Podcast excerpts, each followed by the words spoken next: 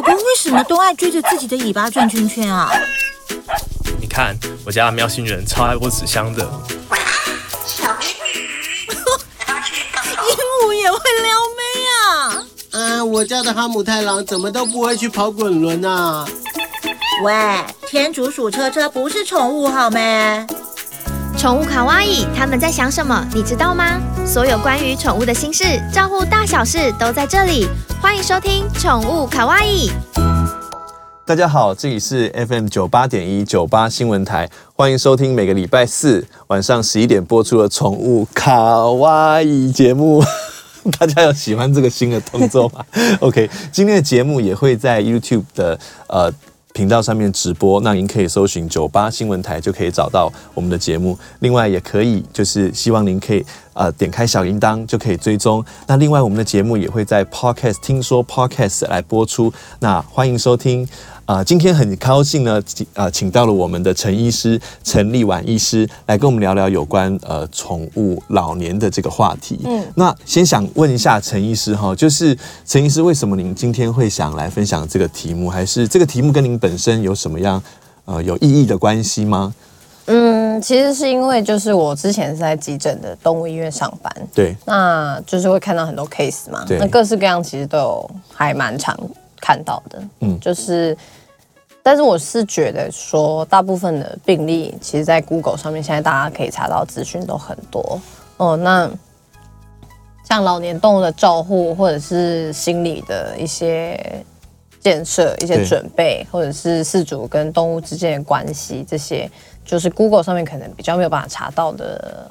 东西比较多，嗯，对，所以就是我希望说，很想要跟大家分享，就是有看到的，还有一些要注意的，跟一些心里面应该要有一些准备的。了解，陈医师说真的，今天聊这个题目，我也是非常非常有兴趣。为什么？因为其实我们的助理主持人乌诺啊，今天忘记介绍他了，跟大家打个招呼。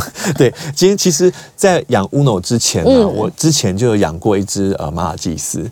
那他已经过世大概很久很久了。那说真的，呃，我的狗狗死，呃，这个上一只狗狗死掉之后，我花了好长好长一段时间才做好自己的心理建设，可以接受下一只下一只狗狗。那个呃，上一只狗狗叫做波波，它过世的时候，我正在大陆工作。那其实那个时候。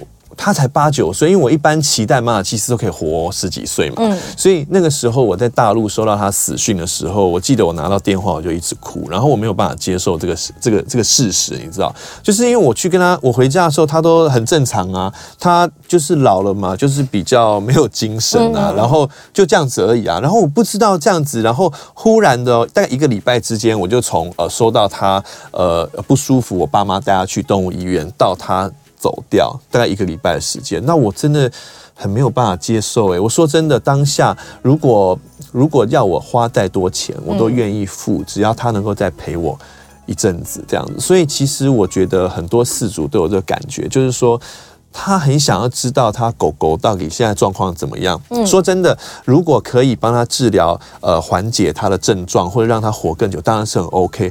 就算真的可能呃有大限到了，我们也知道状况，会有一个心理准备。因为如果是人的话，通常我们都有心理准备嘛。比如说老了卧病在床什么，那狗狗怎么会突然一下从我觉得好像只是呃没有精神，到忽然就这样走了？我我我我根本没有办法准备。那陈医师，我们到底要怎么样才？可以多了解这方面的知识知识啊，就是说我可以怎么样去帮他做检查吗？还是有一些征兆，我可以先去呃发现，然后我可以自己做心理准备，然后带动物医院，带狗狗去动物医院，或是猫咪这样子。嗯，你刚刚其实有说到，就是你觉得他只是老了，然后精神不太好。对，嗯，其实很多人都会有这样的想法，所以就反而会忽略了说。他其实不一定是因为老了，精神不太好，是他有可能是因为有一些疾病的关系，导致他不想动，或者是食欲不好。哦，那大部分其实真的都是因为有疾病的关系。是，那如果说要做检查的话，那当然就是呃以年龄来分的话，那我会觉得说像小型犬就是差不多九岁之后，然后大型犬可能年纪比较小一点的时候，可能八岁的时候。就算是要步入中老年，那我们就要开始帮他比较积极的做一些检查。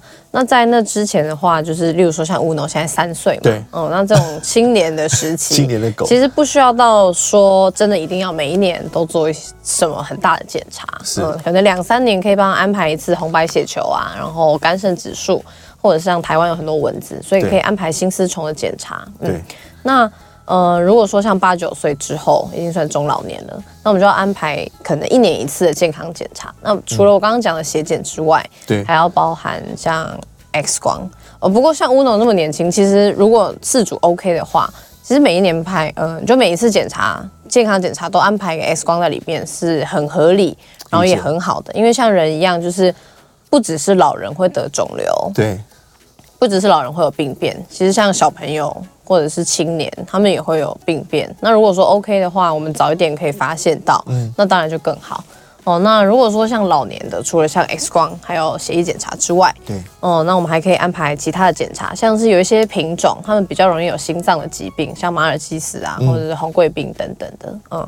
那听诊的时候，医师如果说听到心杂音，或者是说他没有听到，但是这只狗它的家族病史是有心脏疾病的，是，我们可以针对心脏的方面多做一些检查，嗯，像是扫心脏超音波，就可以很确定知道说它现在心脏的状况到底怎么样，有没有开始出血退化。哦，了解。所以陈医师，你的意思是说，有特殊品种会有要特殊注意的一些基因上的疾病，对不对？对对对对对，了解了解。嗯嗯嗯那像猫的话，其实还有一个比较特别的疾病，嗯，应该是说狗跟猫都有啦，对，只是猫它老年猫会比较常见，就是甲状腺亢进，嗯，那这个疾病的话，除了它会造成内分泌失调、代谢的问题，它也会间接的影响到说，让心脏可能会有肥厚的问题，或者是高血压，嗯，哦，那它整体都会有很大的伤害。嗯，所以这个疾病它也是需要说去做检查、去筛筛检的。了解。所以照您这样讲，其实我们可以从一些呃，像您刚刚讲的这些地方去入手，嗯、就是而且就是呃，他年纪到了，我们就应该带他去检查，对不对，陈医师？那陈医师像还想问您哈，就是说，那如果说、嗯、照您这样讲哈，狗狗、猫咪在老年了之后。从头到脚，我们除了要观察这些东西之外，从头到脚会发生哪些比较明显的疾病吗？还是说症状吗？嗯，对，当然是会有一些常见的疾病的。哦、嗯，那以广呃一般来说，就是我们从头到脚稍微讲一下几个比较常见的话。那首先就是先从头开始嘛。对。那他们有可能也跟人一样，也有可能会有脑部脑部的退化，或者是脑部的病变，甚至长肿瘤。那这些都会影响到说，像他有可能，呃，有可能会有症状，有可能没有。对，嗯，那有的话，他有可能会有行为上的异常，或是一些神经症状。行为上异常就包含情绪的问题啊，习性的问题啊，或者是他有可能像老年。的人一样可能会。哎，你这样讲，我觉得好像有哎，因为我我上一只狗狗就是变老之后，我就我我以为只是老的，它就老，它就会脾气比较臭还是怎么样，所以其实不是这个样子，是不是？它可能也许有也有可能真的是老了之后 脾气比较臭，但是当然不能排除，就是说它有可能真的是有行为改变这个症状。嗯，那除了这些之外，我刚刚有提到神经症状，对，嗯，它也有神经症状是会怎样？像是。呃，比较常见的就是癫痫啊，或者是震颤啊，或者是说可能嗯，主要不就比较常的就是这两个啦，也比较好观察的。嗯、那但是脑部的问题其实很难检查，一般的动物医院是没有办法检查的。嗯，那个要去扫电脑断层，甚至是核磁共振比较长啦，核磁共振。核磁共振才能就是很清楚的看到脑部的变化。不过，医师您这样讲，我觉得也比较难啦。就是说我也不可能健康检查就带狗狗去做核磁共振。对，当然，所以那那个还要麻醉，所以不可能说你一年帮他做一次。对，嗯，所以说只是先简单跟大家说，嗯，可能会有，如果他有出现症状，可能是这些。那当你发现的时候，你可以帮他去咨询一些动物医院，带他去看诊，然后。请那个医生帮你评估有没有需要去做核磁共振。嗯、那再来就是他们口腔可能会有牙周病。对哦，那像狗的话，红贵宾跟马尔济斯是很常见会有牙周病的。为什么这两种特别会有牙周病？是这两种比较不爱咀嚼哦，还是怎样？嗯，目目前还没有一个一个定论。对对对，但是呃，主要就是这两个品种会比较常见到，说它牙结石很容易产生。了解，哎、欸，其实陈医生照你这样讲，我会回想起来，就是说我记得我我还我以前都不知道狗狗需要清洁牙齿这个问题，嗯嗯嗯，所以我第一只狗狗。我记得我有带他去医院洗过牙，然后那个牙周病之可怕啊，牙结石之可怕，就是牙齿已经牙牙垢已经粘成一个像牙套这样子，嗯嗯嗯，所以就花很多时间把那些弄下，然后就是很臭啊，就感觉说哦，好抱歉哦，都不知道需要帮狗狗清洁牙齿。嗯，其实要到牙结石这么严重，真的是很久。对，这都是我的错。你怎么会忍受得了？很臭哎、欸。对，因为我我说真的，就是那个时候我就是一般饲主嘛，所以我就是其实不知道有这个状况。嗯嗯嗯，我想现在可能资讯比较发达了，那个时候就真的很觉得对他很抱歉。没关系，因为很多人其实都有这个问题啦。Uh 哦，那像牙结石，它不只是口臭，它不是蛀牙那些，它最严重的问题是它可能会细菌感染到牙根。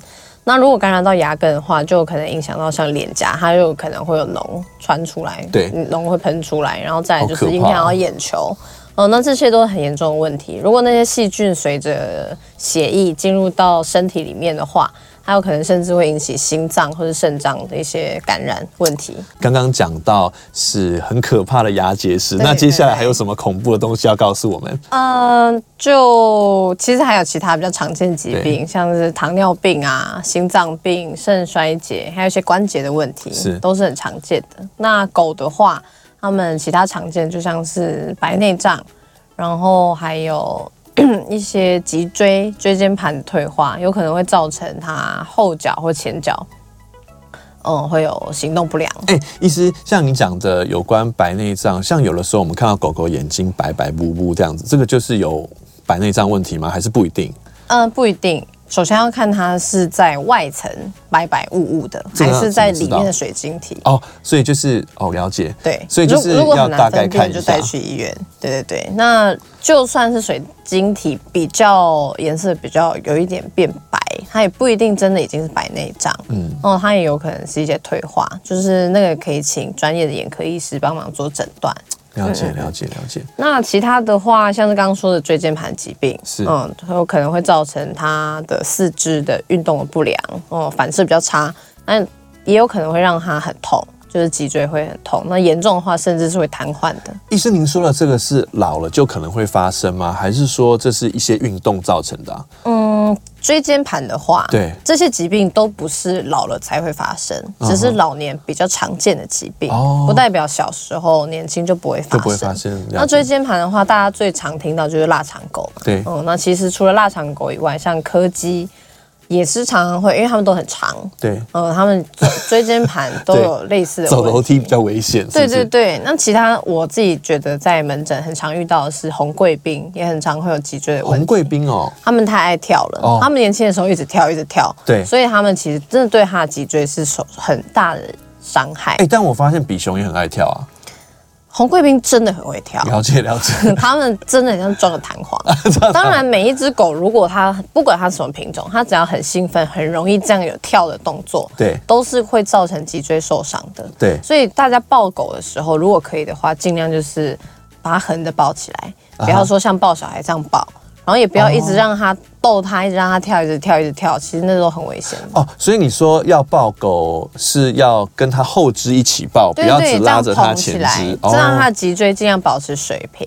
哦，了解。对对，像你看，像走楼梯或者是跳，或者是趴在一个地方一直站着，它的脊椎都不是水平的，所以它很容易因为这样子受到了一些伤害，然后老年的时候就会日积月累嘛。老年就很容易有问题。嗯哼。嗯哼，那像猫的话，它就是比较常见的，刚好像有提到，就是那个甲状腺亢进的问题。嗯嗯。那其他的话，就是我觉得今天我想要就是有三个疾病，是会比较想要。您说这三个是你主要想提的题目？对对对，是心脏病、跟肾衰竭还有肿瘤。嗯，因为这个其实是常见中的常见，然后也是我觉得是一些居家上比较可以观察到或者是照顾，然后慢性疾病想要讨论的。嗯哼嗯哼。那心脏病，啊、心脏病的话，大家都知道常见就是最有名的就马尔济斯嘛。嗯哼。嗯，平均有大概八九十趴的几率，老年都会有心脏的问题。嗯，哦，那他们的心脏问题是真的会造成心衰竭，然后最后慢慢死亡的。他哎、欸，因为我以前就养马尔济斯，他有的时候会、嗯嗯、呃，他如果说他有心脏的疾病的话，他是他是会有什么样的一个一个症状吗？嗯。如果说在家里面最容易观察到的几个，第一个就是咳嗽嘛，对，但是咳嗽也有可能气管的问题，是不是说只要是咳嗽就是心脏病？但是如果有心脏疾病，他心脏已经很肥大了，去影响到的话，他确实有可能会常咳嗽。意思我记得我家以前的马尔济斯，它会有那个好像气喘那样，就是嗯嗯嗯，我不知道是不是咳嗽，但是好像有点像气喘那种咳咳咳咳咳，好像很可怕那种声音。那个时候。我是事主，我都不知道该怎么做。我我们能帮他做什么缓解吗？在家里面比较难，比较难。他去看医生吃药，或者是检查可能会比较好，还 比较好。了解了解、嗯。那除了咳嗽的话，对，还有一个就是散步的时候，嗯、像是大家都会带狗。大部分啦，会带狗去散步嘛。那一开始可能小的时候、年轻的时候、健康的时候，嗯，散步大概半小时，它都不会累，它还是很兴奋。它可能会喘，因为它会散热，但是它不会想要休息，它很兴奋。但是当它老了，它有可能散步二十分钟、十五分钟，它就开始很喘，想要趴下来，他真的想回家。那这个其实很多人会以为他老了，或者他胖、他懒了，它不想动。对，这是有可能是一个心脏病的警讯。哦，了解。他的那个运动不耐，嗯，那像其他的话，呃，如果真的已经很严重，变成有肺水肿的状况，他甚至是会喘到没有办法趴下来休息，嗯，那这很严重哦。那，嗯、呃，心脏的疾病，老年最容易的就是二尖瓣的退化，嗯嗯，就跟人有二尖瓣问题其实很像。哎、欸，但是狗狗又或者猫咪，它又不会讲话，我们到底要怎么知道？我觉得，我觉得。宠物最大的问题就是说，我觉得有时候宠物就是你会觉得，因为它很疗愈，所以你就会忘记它，它其实这些病痛他都不会表达。那你说二尖瓣这个人会说他心绞痛，那狗又不会，狗会讲什么吗？没有啦，就是我刚刚说的那些症状啦。了解，了解，了解。我只是想要就是再讲。补充一下，因为心脏病有很多种，是，嗯嗯嗯，但是老年最比较常见的退化是二尖瓣的退化。我刚刚只是突然想补充，了解了解，没问题。嗯，那嗯、呃，很多人关心的除了就是他要怎么发现，因为发现了之后，你怀疑或者是他年纪大，或者他品种很容易发作，是，嗯，其实很容易发作的品种，除了马尔济斯，还有红贵宾啊，然后吉娃娃。嗯，比较大只一点，可能雪纳瑞也也常会有心脏的疾病，那就是带去医院检查嘛，做了心脏详细点就做心脏超音波，嗯、确定他有的话，那就是开始吃药。嗯，哦，那很多人会想要问说，就什么样的保健品可以帮忙？嗯，像是高剂量的鱼油，嗯、或者是一些核糖，或者是褐藻糖胶，其实对，还有一些草本，对，中药草本，其实对心脏都很有帮助。那我们刚刚讲的是狗的心脏病，对，嗯，那猫咪的心脏病是比较不一样的，对啊，猫又不会带去，猫又不会带出去散步，对，猫的话，它不是二尖瓣退化的问题，它常见的心脏疾病是肥大性、肥厚性心肌病，是。不是肥大哦？是肥厚。性心肌病，是 它们两个差有点多。肥厚性心肌病的话，猫咪它们真的，它们其实非常难去发现它有这个疾病，嗯。那有几个小小地方是可以观察的，是，就例如说，像猫咪，它们有一些活泼嘛，它们可能在家里冲来冲去的，嗯，然后有一天你发现它慢慢的，它不太喜欢运动了，是，它不会喘给你看，对，但它会直接不不太运动，嗯嗯，那这个时候是有可能是因为它运动不耐，但它不像狗散步还有机会喘，对，你只能观察它跟日常有没有一个很大的不一样，就比方说它平常跑来跑去，然后它突然就。窝在那边比较懒，比较懒，他可能不会说严重到完全不动，嗯，他只是一个习惯，就是他开始渐渐的不太喜欢玩了，嗯哼，嗯，他有可能长时间都是这样，那他其实这有可能是一个心脏病的警讯。哎、欸，我觉得医师你跟我们讲这些其实很重要，因为就像我们如果。一般人养狗养猫，我们可能就会直觉觉得说，哦，我们的动物老了，然后所以它就不爱动了。但我们我们比较不会联想到说，哦，这可能是心脏的问题，必须我们去严重的去看待这个议题，而是说，而是说又觉得哦老了就没关系。所以你这样讲，我觉得 是还蛮有意义的。就是说我们发现这些症状的时候，我们可以提早做一些准备，或带他去看。嗯，因为大家最常跟宠物，虽然跟宠物相处有四主嘛，嗯、可是在家里面又没有那些器器具、那些设备可以去检查，所以观察是很重要的。哎，医师那。呃，除了你刚刚讲的心脏之外，那肾脏呢？您刚刚有提到肾脏在老了，狗狗、猫咪老了，我们要注意什么吗？其实我你知道我自己也有养猫咪，那其实像我太太就很在意它有没有喝水这件事情，所以她每次那个罐罐都加很多很多水，嗯我都想说，我如果真的是猫咪，我才不要吃那些罐罐，都是汤汤水水，有什么好吃的？那那个猫会吃吗？会啊，会啊。对啊，哎哎，没有，它加很多水，它就不太爱吃。那个水的量要加的很。很刚好，刚好，对，太多它会生气，它就不吃了。所以这个喝水的部分真的是跟它肾脏的保保健很重要的一个一个因素吗？嗯、对，但我我我刚刚突然想到，我想补充一下，对，刚猫咪的那个心脏病的问题，对，它除了肥厚肥厚性心肌病，它还有一个很严重的问题是血栓，是，嗯，它那个血栓有可能流到身体的。动脉的话，对，它就会卡住，是，然后常常会看到的一个状况症状就是它后肢瘫痪，然后他的肉球很冰，它会很痛，这已经是很严重的发作了，嗯，所以如果发生，就如果说他刚好很幸运，只是小发作。你觉得他有点小白卡，他怪怪的，这也有可能是一个警讯。你要记得把这件事情跟医生说。了解哦，你这个是刚刚心脏病的部分嘛？对，因为我刚刚突然想到要补充一下，这我觉得这很重要啦。了解了解，没问题。那肾脏的那个，我们再回来肾脏那边。嗯，就是你刚刚有提到多喝水嘛？对。哦，那当然跟人一样，只要多喝水就可以让肾脏的负担比较少一点。哦，但是很多就是。他们其实是因为真的老了，然后器官开始退化了，肾脏它有呃一些功能下降问题，嗯，那这些问题当然是没有办法避免的啦。对，你就是已经不是说喝水啊或者保健品你就可以阻止它退化，因为它是一个很自然的现象。是，嗯，那如果说平常在家里面观察到它，呃，可能最近喝很多水，尿很多尿。但这也是一个有可能肾衰竭。真的假的？我家狗每天都喝超多水呢。嗯，对。但是你要去观察，它是本来就很爱喝水，对，还是说它真的最近暴喝？对，嗯，那个是会差很多。那有可能是内分泌的问题，或是肾衰竭的问题。狗猫都一样就对了。对，嗯。那再来就是像肾脏病，它如果说到比较后期严重，它会。变很瘦嘛，食欲不好，因为它会影响到它肠胃道跟它的食欲，他不想吃饭或者他想吐，但是他不一定会吐出来让你发现，嗯，它只能让你看到就是他不太有食欲，嗯，那这些都是一些警讯，他不是因为老了所以变瘦了，他有可能是因为生病了，然后有肾衰竭问题，嗯，所以他才不吃饭才变瘦，哦，嗯嗯嗯，所以这个才是老年动物健康检查很重要的一个点啊。了解，照您这样说，其实。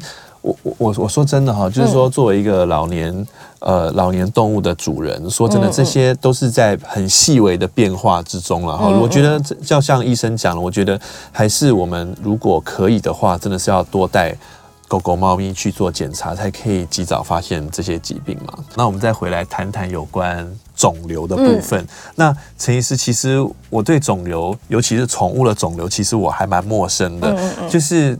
到底我们可以怎么样了解？如果如果因为人的话，其实很很容易了解然后，那宠物的话，肿瘤我们到底可以怎么样去理解它？嗯，肿瘤的话，我们先简单的分成体外跟体内好了。OK，嗯，体外就是很简单，就皮肤嘛。对。那嗯，常见的就是肿一块起来啊，肿一块起来。对，对。但是有一些比较 难发现的，就例如说它皮下的话，像是一些脂肪瘤，或者是其他的。哦，那就比较难发现，你可能真的要常常摸它，你才会发现。那皮肤的肿瘤的话，就是有一个比较常见的，除了像我刚刚说的脂肪瘤，它，还有肥大细胞瘤等等。嗯，那就就是我们可以，嗯，比较常发现。其实你说像这种肿瘤，就是说我平常在摸我的狗狗或猫咪的时候，嗯嗯嗯，发现有一个什么硬块还是怎么样的话，我就要。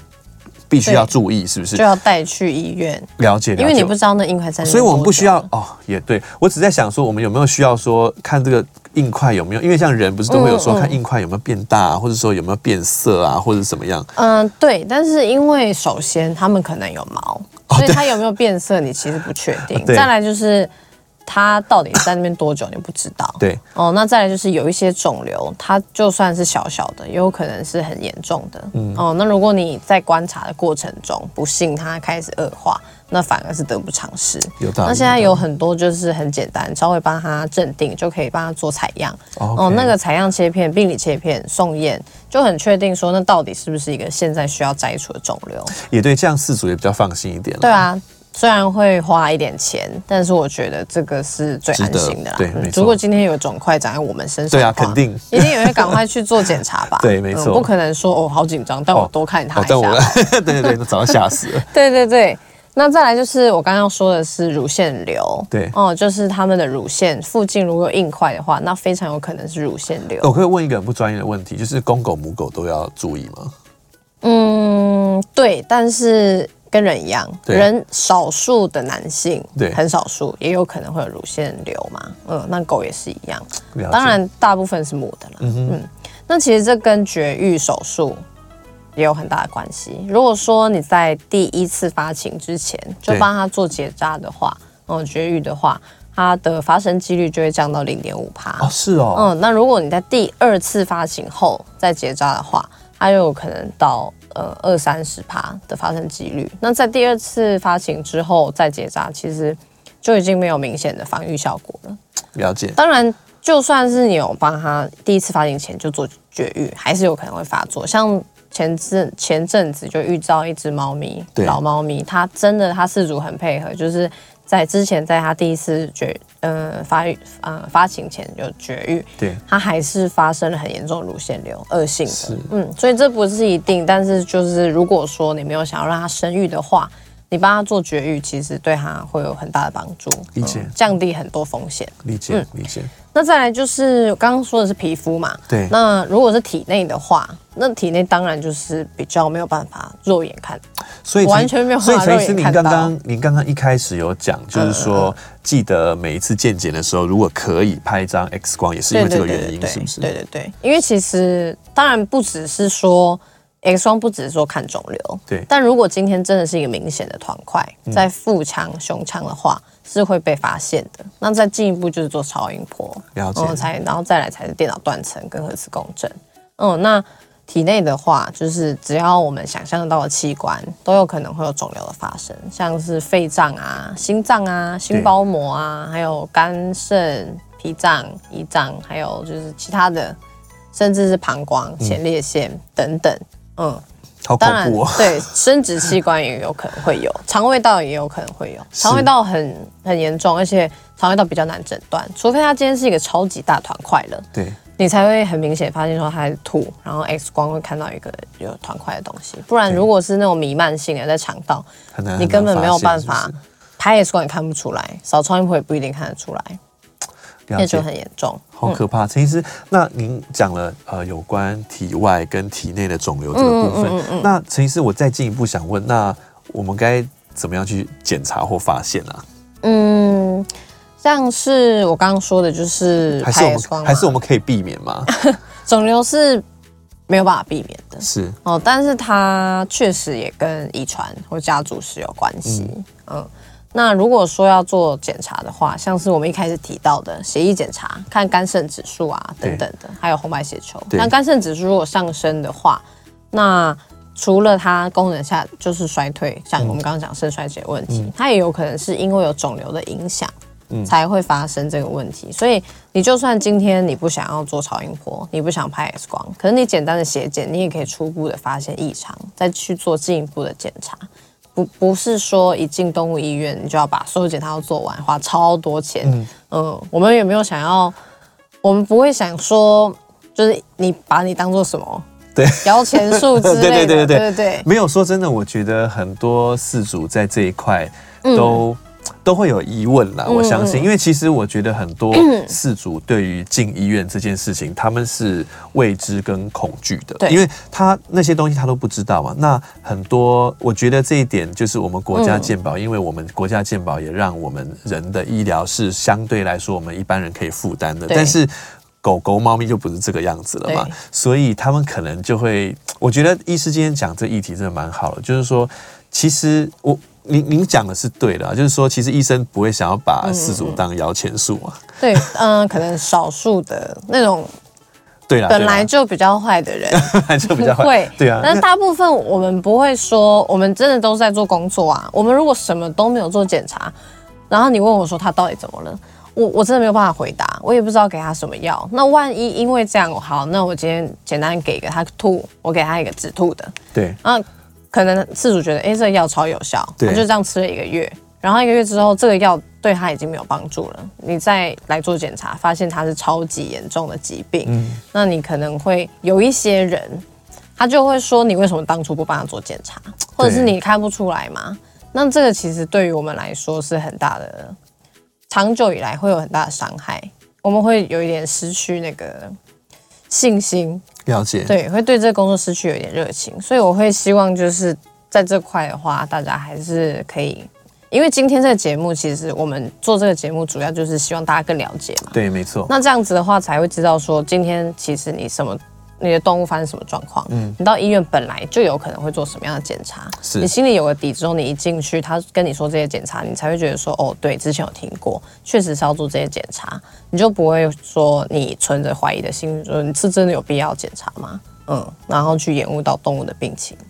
了解。不过我觉得这个就像。我当初的心情啦，就是说，以前我我当一个饲主的时候，我我我就说真的，我也是蛮害怕去动物医院。但是当我狗狗真的走了的时候，我就会觉得说，其实我真的很愿意花不管多少钱，我只要能够留住它就好了。对对啊，那其实意思我还想更才跟你聊更更深入一点哦，就是说，其实当狗狗年龄比较大了之后，嗯，那。我们譬如说，假设刚刚您讲的那些很可怕的疾病，比方说肿瘤啦，或者是说呃，譬如说肾脏啊，或者是说这些有这些疾病，那我们到底要怎么样去选择对他来说比较比较好的一个方式啊？我我之所以这样问，就是因为呃。像我的家人都跟我讲说，他不想要那个老了之后不想要积极治疗。哦，那我怎么样让知道说我对宠物是好？我有尽我一个饲主该尽的义务，但是我也不想要造成它太大的痛苦。嗯、这个这个线在呃医师这一端是怎么去拿捏的？会怎么看这个问题啊？嗯。基本上就是，如果说他到一个老年慢性病，他的后期，这是一个很多人都会有的想法嘛，就是我到底该不该再带他去医院做检查？每一次检查好像状况都就那样了，然后他已经很老了，他要活也没几年了，嗯，我真的需要做这些检查，需要做这些治疗吗？那有些人当然是有经济上的考量，那有一些人是真的会怕他们动物，因为检查要抽血，对对，然后他们不想让他紧张，不想让他痛。哦，那这真的是一个很大的议题啦。只是说，如果以安宁安宁治疗为为一个小主题来讲的话，嗯，那呃，因为这安宁治疗已经等于说不算是一个选，不是一个选择。因为当慢性病到末期的时候，这是你必须要去做的事情，不是你说我不要，我一定要积极治疗，那个疾病就会真的被你打败。那这才是就是说，Google 上面可能。所谓 Google 上面可能查不到资讯，嗯，心理上一些像安宁治疗，它的核心价值最重要就是让动物舒服，嗯、然后让动物得到陪伴。嗯哼，因为不只是人，像动物，他们也希望待在自己的家里面，走完最后一段路，身边围绕爱它的人、家人。嗯，所以这是一个很好的讨论，我觉得可以好好讨论的东西。好啊，谢谢陈医师。嗯、那我们现在请这个陈医师来跟我们好好聊聊有关这个宠物安宁这部分的议题。好了。安宁的话，其实，嗯，是有点沉重啊。对，但我觉得大家都会遇到，嗯，而且这件事情真的要做好，它是一件很重要、很积极、很正面的事情。嗯，那像安宁治疗，一般我们包含的就是止痛药嘛。然后他如果会吐，他会不舒服，就给他止吐药。对，嗯，制酸剂，就是让他比较舒服、舒缓。对，其实就是对症治疗。他哪里不舒服，我们就尽量用药让他舒服。嗯嗯，那。像他不太吃饭，我们也可以试试看食欲促进剂，因为吃饭其实也是一件很重要的事情。是，嗯，才会有营养，不可能永远都是在打点滴。对对。那再来就是说，嗯，像是皮下点滴那些，有的时候有的时候也是一种，我自我认为它也是一种安宁治疗的范畴。嗯、但因为有要插针到他身体里，所以有一些事主会觉得他可能会不舒服。对哦，那我觉得像这种比较有暧昧的边界的话，其实是可以跟兽医师讨论的。因为当你就是要进入一个安宁治疗的范围的时候，像饲主他能够在家里面照顾他的时间。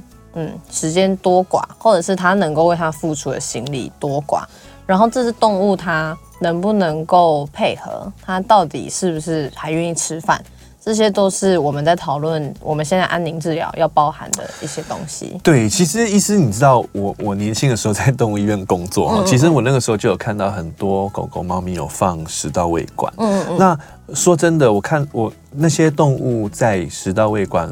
就是这个阶段处理完了之后，其实很多我觉得他们的精神什么都会变得比较好。嗯嗯。但是在那个处理的当下，我都看出很多主人的不舍。就是我相信，就像就像人如果要装鼻胃管一样，家属一定都会。很两难的，就不知道说到底这个是变成负担，还是真正能够帮助他。真的很难。那陈医师会怎么看像这样子？就是说这个积极，或者是说这个程度该怎么样去拿捏，我们四组才会觉得嗯比较比较比较舒服的面对自己跟自己最宝贝的宠物呢？嗯，基本上就是我觉得以鼻胃管、食道胃管这两这两个来讨论的话，首先因为食道胃管要麻醉，真的是一个小手术，要切开，有感染的风险。嗯，所以这个要讨论的其实更多，像是这只动物现在能不能够承受麻醉，或者是的话，它做完之后要伤口护理嘛，它当然也它是会痛，没有错。对哦，那你能不能够照顾它？能不能够嗯确定说你每天都能帮它做伤口护理？对。那再来就是食道胃管跟鼻胃管最重要就是灌食嘛，它要灌口服药，因为你一直去灌它，尤其是猫咪，它其实是会很痛苦。对对。但你总不有。呃，你不可能看着它不吃饭，倒在地上，慢慢的看它死掉，嗯，那也很奇怪。我相信应该很多人都没办法接受。对，哦，那这个时候我们可以跟兽医师讨论，就是说它现在吃饭到底是不是很重要？他真的，呃，如果他装了，能不能够让他舒服？他吃的口服药，尽管灌的口服药，是不是会让他止痛的？他反而会比较容易恢复食欲。有一些状况是装了之后，也许吃了药他好一点。他是真的可以恢复食欲，愿意继续自己吃饭。那我觉得像这样的状况，就是很值得去做这个讨论、这个考虑。了解。哎，其实我还想问陈医师，就是说这个问题再往深一点想，就是说这个问题以兽医师来讲是怎么看待的？就是说你今天会看到一只动物，你会觉得说它有机会可以恢复，你就会建议主人去做这样的。的治疗，那如果说主人拒绝呢，或者是说，或者是说主人觉得这样子你是在可能想要赚钱，就伤害他，那你会你们就是医师都会怎么样去面对像这样的问题，或者是怎么样去回答事主像这样子的一个议题啊？嗯，这个时候做的检查报告就是一个可以客观拿出来讨论的数据。OK，哦，那例如说它恶化的速度，还有长期看起来他觉得。那位医师觉得他现在好转的可能性，对，哦，还有这只动物可能也许只是才刚不吃饭，对，或者是说才刚怎么样，那这些都是可以考虑接下来要比较积极，要不要比较积极的一些因素，哦，那。主要因为这其实有点复杂，对，要牵涉的东西太多了。就像我刚刚讲的，包含了饲主他能不能够在他动物身上花这么多时间？因为如果你今天装了一个管子，你却没有时间去管它，它有可能反而会变成一个让它痛苦的因素。例如说鼻胃管，它如果跑出来一点点，它的位置如果错了，它有可能会造成吸入性肺炎。是，那食道胃管就是感染嘛，你没有办法做到说帮他做伤口护理，反而会让他有可能最后变得因为感染而死。哦，那这些我觉得都是要去考虑的，然后再来就是事主他的心态。哦，那如果今天真的这件事情该做，那事主却不愿意做的话，我还是会尝试的去说服他。例如说，就拿我刚我刚刚说，就是拿那些数据给他看嘛，然后也有可能就是跟他谈心，因为其实很多时候是心理那关过不去，是他需要人类的事主，需要人类事主。对，需要兽医师去跟他说一些之前有遇过怎么样怎么样。那其实我觉得，也许我们可以试试看，让他会觉得说心里比较好受。不然如果说都是 focus 在动物身上，其实他们有的时候被忽略到的那个感受，因为他们即将失去的是他的家人，对，他们有时候被忽略的感受，他们反而会做出一些比较不理性的行为。陈医师有没有什么经验可以跟我们分享的？有关就是安宁护理的自己照顾过的动物或是 case？嗯，之前有一只雪纳瑞，它就是有心脏病，然后糖尿病，然后它还有最严重淋巴癌。那它到最后，它已经几岁了？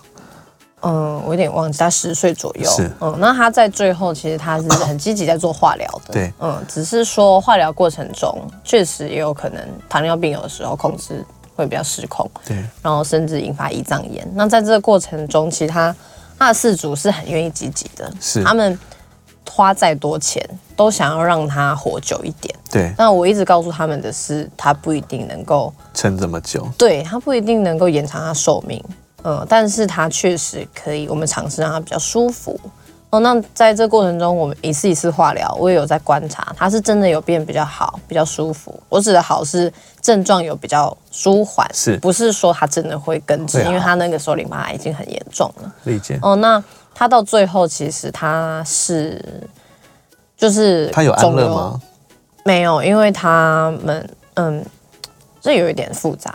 他们一直有在考虑，对，但是他们太害怕了，对，他们不愿意去做这件事情，导致失他们失去他。哦、嗯，那他，但是他们可以接受他自然的死亡，他们做好心理准备了。那最后那只狗，它是肿瘤扩散到肺脏，是，然后呼吸衰竭死亡。哦，那你刚刚有提到安乐死嘛？对，那我觉得这也是一个很长，就是大家面对到的问题。没错，当他很痛苦的躺在地上。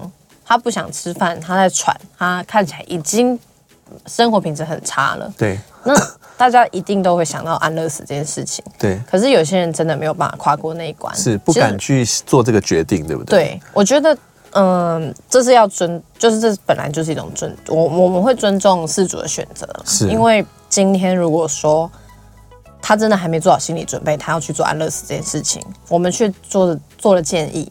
嗯，没有顾虑到他的心情，我们还没有跟他做好心理建设，他可能事后当他的动物真的死亡那一刻，他会很后悔。我觉得这会造成事主很大的心理创伤。